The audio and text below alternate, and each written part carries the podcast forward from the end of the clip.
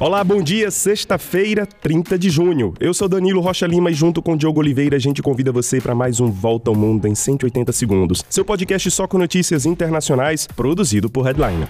Os mais de 40 mil policiais mobilizados nas ruas da França não impediram as cenas de violência durante a noite em várias partes do país. Dessa vez, os protestos também foram realizados no centro de Paris, onde várias lojas foram depredadas, incendiadas e saqueadas. De Lille, no norte, passando por Nantes, no oeste, e Marseille, no sul da França, carros foram incendiados, bondes, ônibus e trens depredados, e em várias cidades, os jovens entraram em confronto direto com a polícia. Mais de 660 pessoas foram detidas, a maioria delas menores de idade, entre 14 e 18 anos. Em três cidades da região metropolitana de Paris, um toque de recolher foi decretado a partir de 21 horas para evitar mais confrontos e os ônibus na região da capital francesa pararam de rodar. O presidente Emmanuel Macron realiza hoje mais uma reunião de crise e deve encurtar a viagem que ele faz à Bélgica. O policial que atirou no jovem Nael na terça e que originou todos esses protestos pediu perdão perdão à família da vítima. A justiça francesa decretou a prisão preventiva dele por homicídio doloso quando há intenção de matar.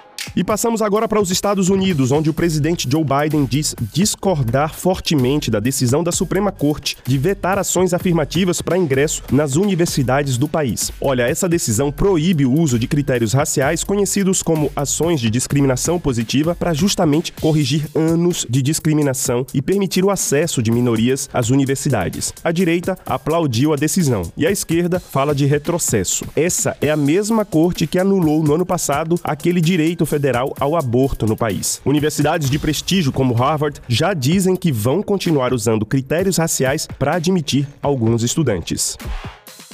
E ainda nos Estados Unidos, o Pentágono diz que aquele balão chinês de espionagem abatido no ar no início do ano não conseguiu coletar dados de inteligência enquanto sobrevoava o país. Já a Rússia teria prendido o general Sergei Surovkin, segundo a inteligência americana. O general que comanda a invasão da Ucrânia teria sido preso porque sabia das intenções de rebelião do grupo Wagner na semana passada. E as Nações Unidas devem anunciar hoje a retirada da sua missão de paz com os famosos soldados capacetes azuis do Mali, na África. O governo do Mali pedia a retirada da missão depois de acusá-la de aumentar a violência entre comunidades locais. A missão de paz no país foi criada em 2013 e contava com 12 mil pessoas para ajudar o Mali diante da ameaça terrorista.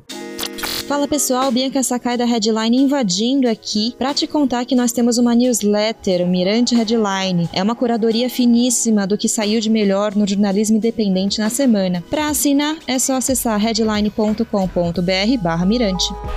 Olha, o Google bloqueou acesso a sites de notícia no Canadá depois que o parlamento do país aprovou um projeto que obriga as empresas gigantes de tecnologia a pagarem por conteúdo jornalístico. O Google alega que a lei é impraticável e alerta que agora será mais difícil as pessoas encontrarem notícias e aos jornalistas de atingirem seu público. Os canadenses se basearam numa lei similar adotada lá na Austrália em 2021.